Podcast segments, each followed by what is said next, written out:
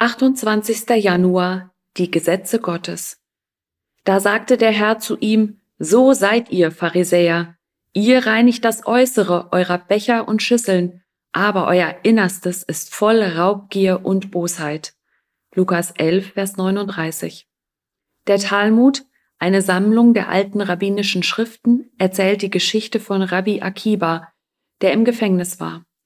Rabbi Joshua brachte ihm etwas Wasser, aber der Wärter verschüttete die Hälfte davon.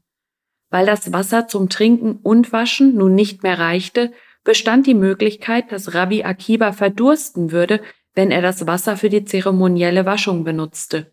Er argumentierte, wer etwas isst, ohne seine Hände zu waschen, begeht eine Sünde, die mit dem Tod bestraft werden sollte. Deshalb ist es besser für mich zu verdursten, als die Traditionen meiner Vorfahren zu übertreten.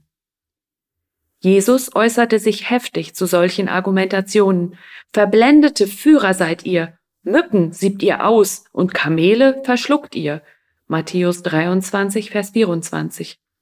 Der Herr warnt, dass die Schwerpunkte des Gesetzes wie Gerechtigkeit und Gnade leicht übersehen werden, wenn man die Aufmerksamkeit auf die strikte Einhaltung von religiösen Regeln richtet. Dies führt zu einer entsprechenden Vernachlässigung der ewigen Gesetze Gottes. Jesus lehrte die Menschen, sich vielmehr um die Reinigung ihrer Herzen zu kümmern, anstatt wie ihre Führer bloß die Hände zu waschen. Die Gesetze Gottes befreien und schützen. Sie wirken nur dort einschränkend, wo sie vor dem Bösen bewahren.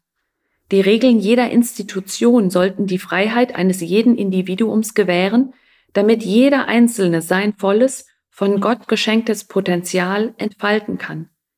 Regeln sollten als Leitplanken dienen, damit wir nicht von unseren Zielen abweichen, und sie sollten uns ebenfalls vor denen schützen, die die Ordnung missbrauchen.